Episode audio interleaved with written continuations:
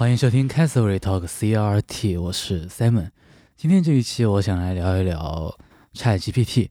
ChatGPT 的热度好像从这一两个月以来稍微好那么一点，但是由于国内的信息差以及网络的原因，还是有很多人没有用上，以及很多人可能不太知道。但其实可能在相对小的圈子里面，还是算比较知道。但但大家知道，我还是不太喜欢凑热度，我还是比较倾向于过了一段时间之后再来冷静的聊一聊。嗯，可能会看得清楚一点嘛，很多事情不会当局者迷。这一期节目，我想更多讲给不那么熟悉技术相关的朋友。呃，但但就算你熟悉也没有关系，反正我还是会更多的聊一些人文相关的技术人文的话题。首先，我想聊一聊 ChatGPT 的原理。呃，这个我想可能很多人都不太明白哈。像 ChatGPT 这样的机器呢，它其实是一个续写机器。它是怎么续写的呢？是一个文字一个文字的续写的。比如说我们平时说话的时候，会经常容易说“你好”这样的词语。那当 ChatGPT 收到一个“你”字的时候，它其实在根本上做的就是“你”字后面能够接什么词。它可能会想，可以接“你好”“你妈”啊“你的”“你们”各种各样的东西。那么它会根据前面更多的文字来总的续写出它最大的一个概率。那能接一个字，那它就能接几个字啊？能接一整个句子等等的。那这一步完成之后，再是训练它对于提问的一个续写。那你想提问怎么续写？比如说我给它输一个字，呃，输一个问题，说，请帮我写一个总结。哦，那那那它可能有两种回答方式。第一个就是，请帮我写一个总结吧。嗯，然后一二三四，总结写出来了。另一种方式是，请帮我写一个总结吧。啊，小编也很想知道，请帮我写一个总结吧，怎么写呢？让我们一起来看一看吧。OK，就没有开玩笑啊，因为我们知道 ChatGPT 它学习这一个文字后面怎么接，它是一个概率问题。从哪儿来呢？除了从传统的书籍，肯定互联网很重要的一些学习材料。所以说，他学习的材料里面肯定有很多这种东西啊。就是如果你问他一个问题，回答你就是嗯，小编也很想知道哦，那这可能不是人们想要的答案。所以在这一步，那我们需要外部的仲裁。啊，所以在这个地方，它有一个外部的打分的程序，可能就需要一些人工。一开始是人工来对它进行打分，你这个答案是好还是不好？那好的话，会对它有一些额外的加权处理，让它有更大的概率能选到人类觉得好的东西。那人类给它稍微打了一点之后，它基本上就可以自适应的学习。那人类在呃时不时的去介入一下，把它搬到一个合适的方向，然后再由机器进行大量大量的呃自己跟自己进行一个学习。那久而久之，不断的优化，它就可以进行像今天这样的一个能够是呃人类老师也很喜欢的呃续写机器，能够回答问题，而不是在你打一个字之后给你接一些无关的东西。那总的来说，我觉得 ChatGPT 它的强项已经很明显了，就是。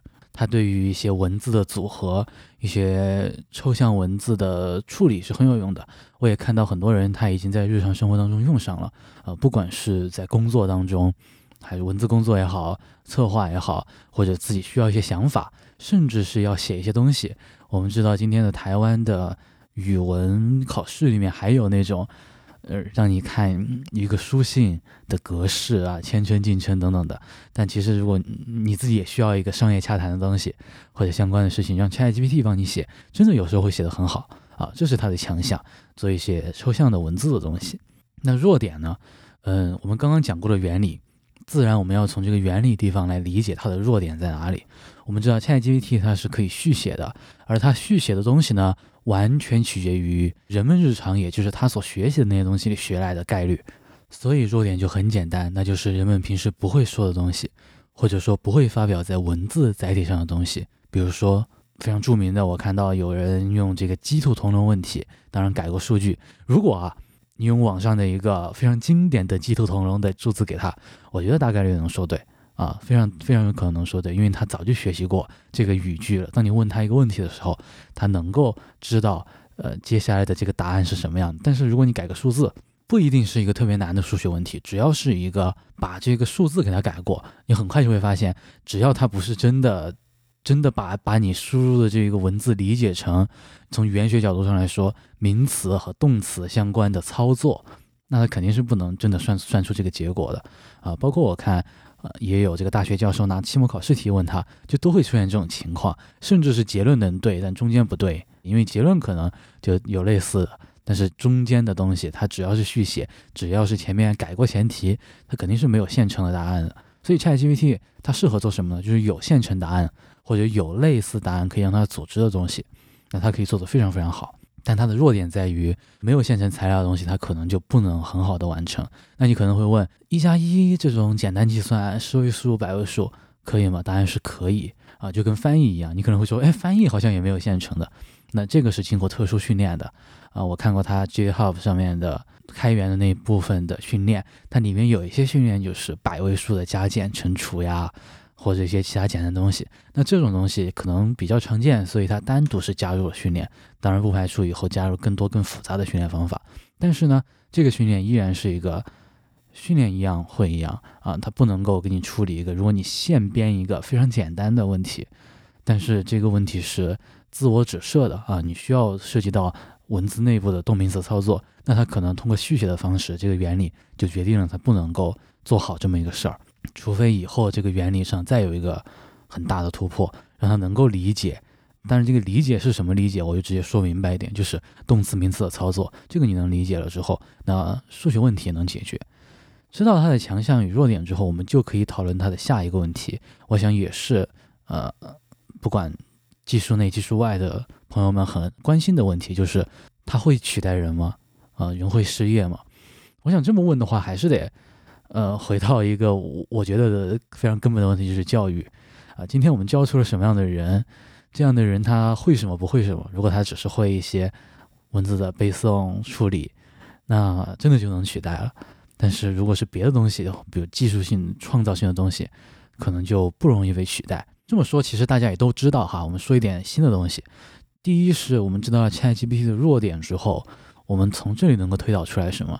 它的弱点是第一。啊，不能够理解一些简单的逻辑思维的操作。那这个操作在我们生活当中对应的其实是理论推导，啊，也就是一些新鲜的理论。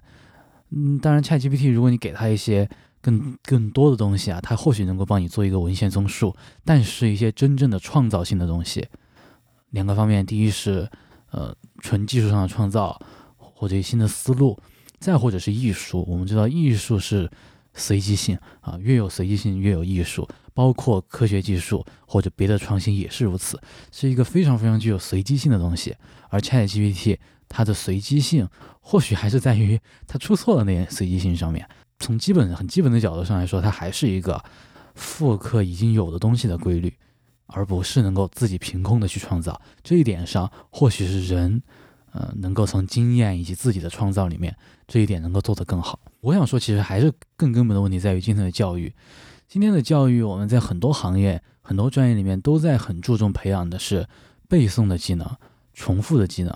我们可以回来想一想，嗯，我们在读书的时候，学文科可能就是背诵比较多，学理科就是训练技能比较多。特别是高中教育，当然大学教育我知道其实差别也不大。特别是中国的基础教育，中国的基础教育在很多学科上，就是数学相关的理科学科上，它更培养的是一种重复的能力。啊，就是你能不能把这个方法给重复出来？其实它的创造性是并不强的。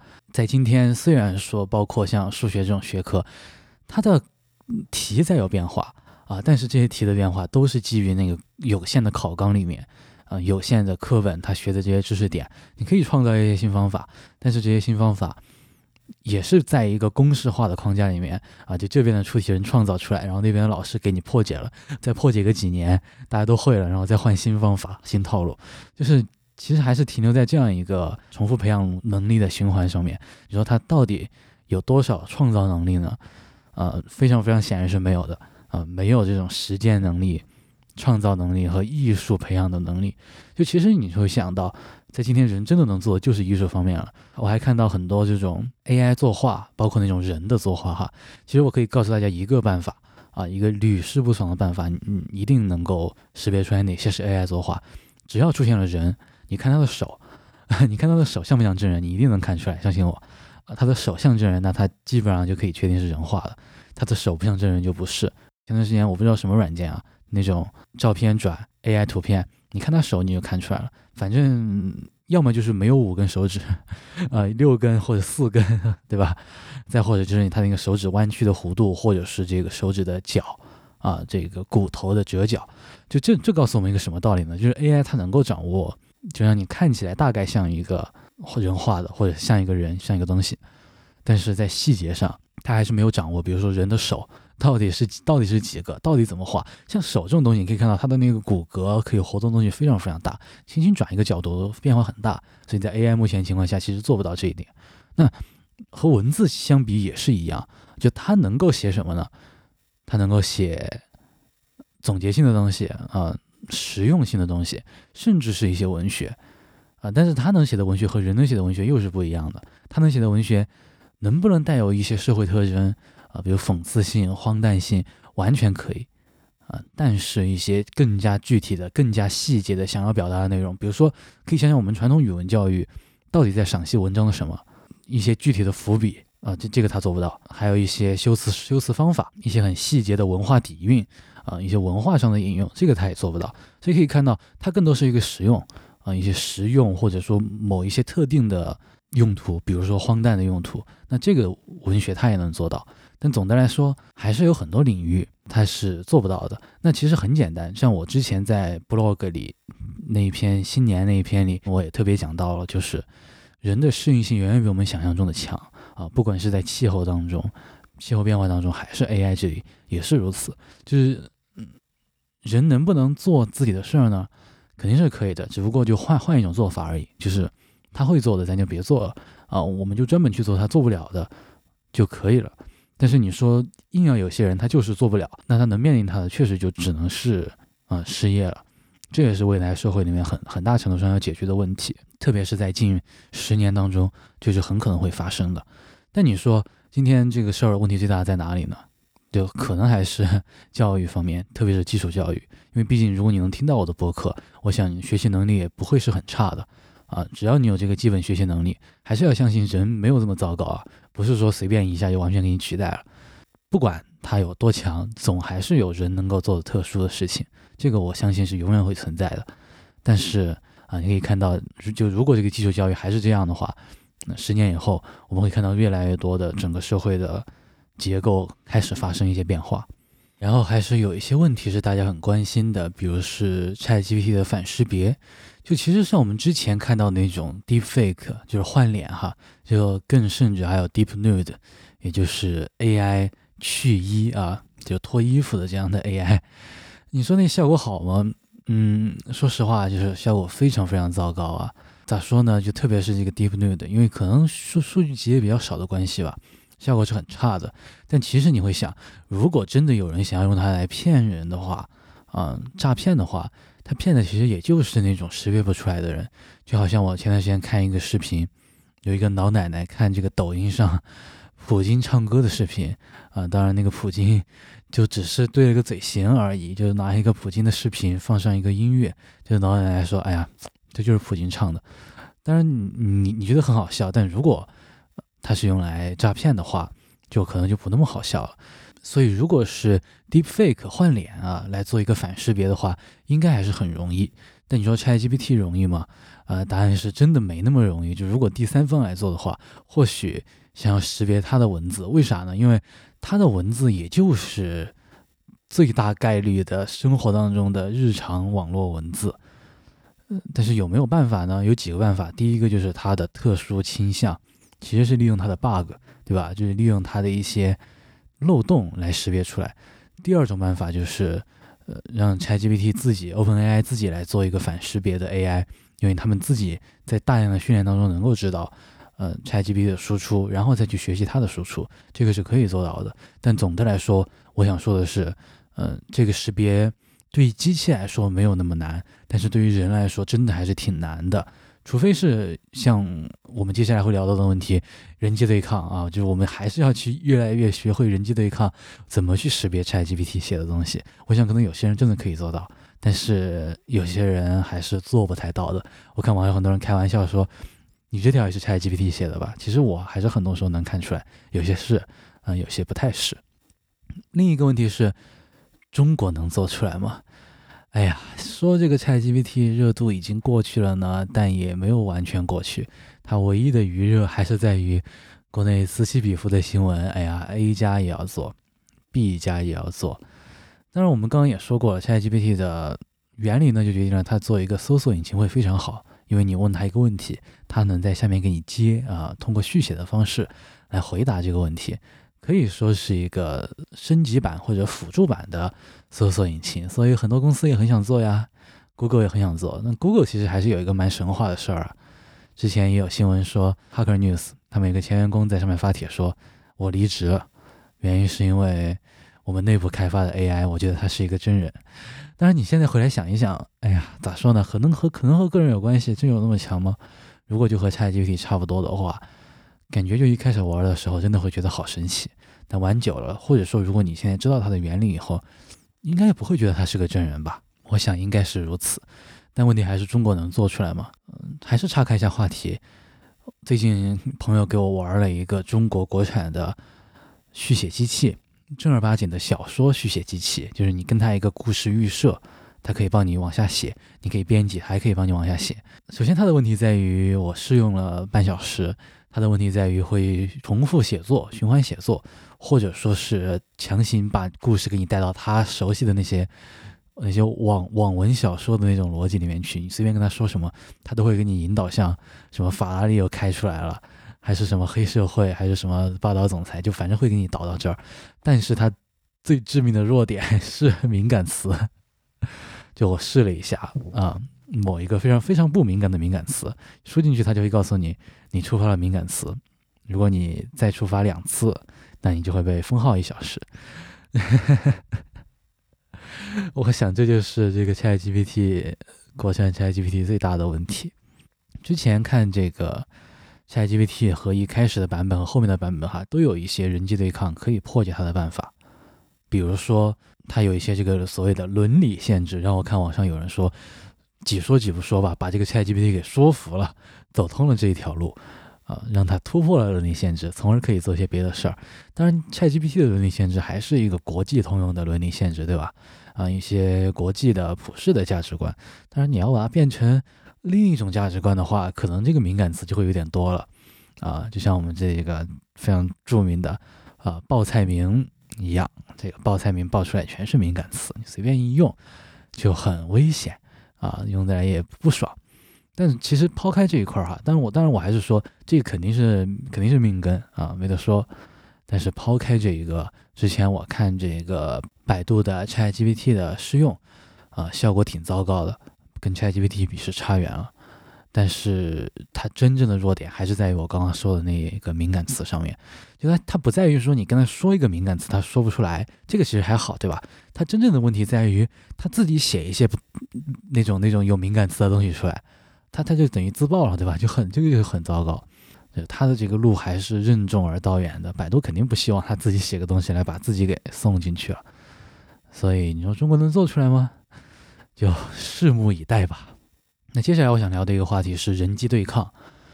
嗯，之前其实也也有一直聊到我们早期哈对于 AI 的一些想法，比如说互不侵犯或者说不伤害人类的条约。就我们那个时候会把机器人想做，如果它出现了，它就是会很明显的作恶的，就要么对人类有伤害，要么是一些伦理上的恶。但在今天，我想说的是，这个人机对抗早就在发生了，但是不是像我们想象的那种会杀人或者是其他的伦理上的一种恶。而是我们生活当中的对抗，比如说客服机器人，应该是在这三年以来哈，越来越多的，特别是在中国，大家都在使用客服机器人。早期的客服机器人是啥？什么东西引导请按一，什么请按二，那个还好，对吧？就毕竟它这个逻辑不多，然后你按啥按啥，它只能说一个固定的东西。但现在它一旦给你变成，你可以跟他说一个话，你跟他说一个话，然后他所谓智能的回复你。就会发现一个很大的问题，就是你明明知道他不会帮你解决啊，就他他只是一个什么服务呢？就只是一个帮你读在线教程，可以这么理解，帮帮你读在线帮助，然后就把你搪塞回去。当然，你你能不能说打客服电话的人百分之六七十都是 都都都是只需要那个东西？有可能，但是我想在今天啊，绝对有很多人就是因为那个玩意儿被劝退的，就是其实也解决不了。但是你解决不了，我也找找不了别人，那就算了。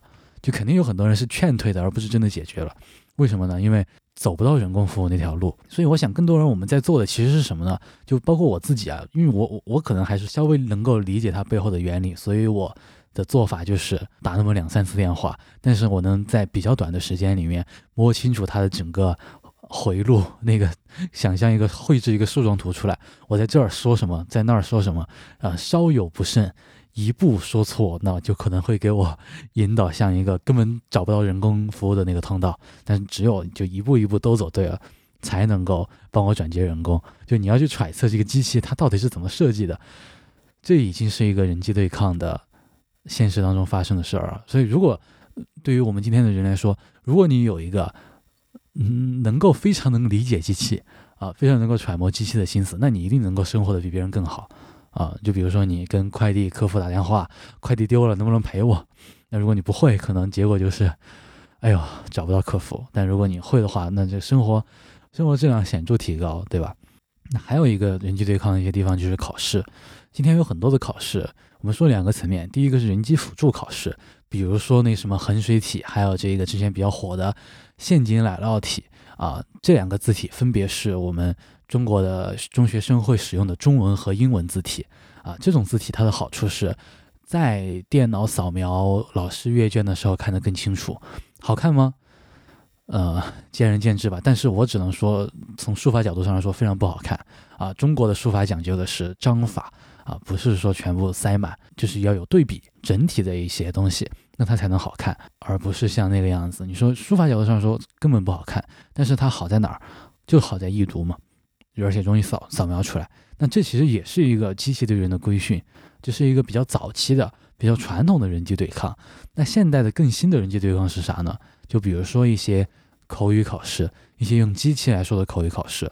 我们在生活当中来说一个话，不管你是考外语还是怎样，我们说话都是有一群的间隔的，而不是一个字一个字的说。包括说英语也是，就反而你会看到那些。说外语说的不太好的人，他才会一个词儿一个词的蹦出来，而真正其实是有很多连读的地方。但是有些口语考试，他确实就会要求你，就就所所有的有经验的人都会告诉你，你得那样读，分才会高。那你会这么读吗？当然会啊！我我我我不会因为说，哎哎，我知道怎么读，对吧？我才不按你这个考错了，都是机器的事儿。呃，应应应该没有人这么想，对吧？就是。不管怎样，我这个分考出来就行了。反正考这个试，最终也不是以以这个方式来证明我的能力，可能还会是这样子。所以，其实你在对一些考试的时候，你也会发现，如果有一些人他能够更好的了解机器的习性，那他也能够获得更好的方便，生活当中便利，甚至是一些利益。那我们再扩展一下，在我们对这种日常生活当中对机器的使用的时候，甚至是机器出了一些问题。啊，如果你能够更了解一些机器的习性，就传统的机器可能还稍微简单一点啊，它的一个逻辑是线性的啊，是一个你给它一个什么东西，基本上就是一致的反馈。那这样可能对大多数人来说理解机器没有那么困难。但在今天更多的 AI 加入，嗯，我们理解机器变得稍微有门槛一点，而且今后我想肯定会越来越高。这其实是和 AI 的使用者有关系。比如说客服机器人，这个最核心的问题就在于企业。为了它的商业利益，因为人力的成本毕竟还是很大的，企业为了它的商业利益，它肯定会希望更少的人使用它的人工，所以就是这个 AI，它最后一定会发展成就是更难转接到人工啊，更难被我们 hack。那但但但人呢，人不可能就算了，所以我们普通人还是会越来越学习怎么 hack 它的能力啊，在日常生活当中，我们以后可能会见到越来越多的 AI。然而，当你对 AI 保持一个非常清晰明了的目的的时候，一旦这个目的和 AI 背后的持有方的目的不一样，那这个 AI 肯定会竭力的避免达到你的这个目的。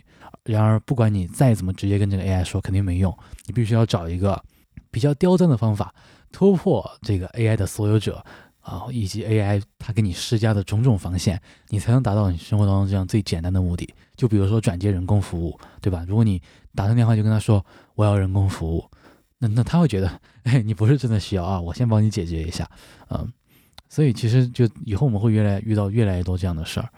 那人毕竟其实还是在这个人机对抗当中比较 weak 啊，我们在日常生活当中对机器的使用还是更多是一种妥协。就我们这种妥协在于，不是说它不好用，或者说我们遇到它出现了问题，对吧？咱就跟它较劲儿，咱就不用机器了啊，我们就我们就别的办法来解决。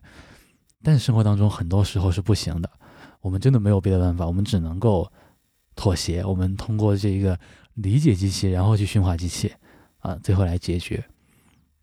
所以这期节目我特别想告诉大家的就是，我们今后的教育一定有一个非常巨大的改革，而这个改革晚一步进行，就会多更多的将来这个社会更多的扭曲，甚至是灾难。啊，现在教育当然当然有一些大船，它这个比较行稳致远，想要改是很困难的。就如果你亲人朋友，我们身边一定得注意好相关的问题，就是已经可以试着在能够 hack 这个教育体系的情况下。去试着发挥一些自己的东西，把这个时间利用好，嗯，就在这十年之内能学到什么，很简单，就是能学到学习的能力就好了。就毕竟将来到底做啥，肯定还是有很多的变化。但是其实你要问我今天做什么，其实很明显，但十年以后没那么明显。但不管怎样，只要我们有这种基本的学习能力，我想这应该是一个很轻松的事情。所以第一是教育，第二是人机对抗，这是我们一定一定要警惕的。当然，或许我想说的就是，就这个对抗，其实本质上还是和机器的所有者，对吧？那些社会背后的一些权利，嗯，不管是资本主义的权利，还是一些，呃，authority 的权利，但总之是有一些人机对抗在发生。但最后的主题还是人类要怎么去更好的去驯化机器，以及我们还是要去主动的去发掘一些机器做不到的事情。暂时来说，机器做不到的事情，那我们每个时代其实也是在这种机器暂时做不到的事情之上来发挥人的一些作用。所以，就是人能够做什么，其实还是很乐观的，没有那么悲观。嗯，只不过这种人机对抗会不断不断的发生，还是处在一个呃接纳和驯化的主题当中的。所以，这就是本期 CRT 的主要内容。非常感谢你的收听。如果你有任何想跟我聊的，欢迎跟我发邮件。也欢迎你去查看我的 blog，那里面还有很多我平时写的东西啊，不管是科技方面还是别的方面，所以非常感谢你的收听，让我们下期再见，敬请关注。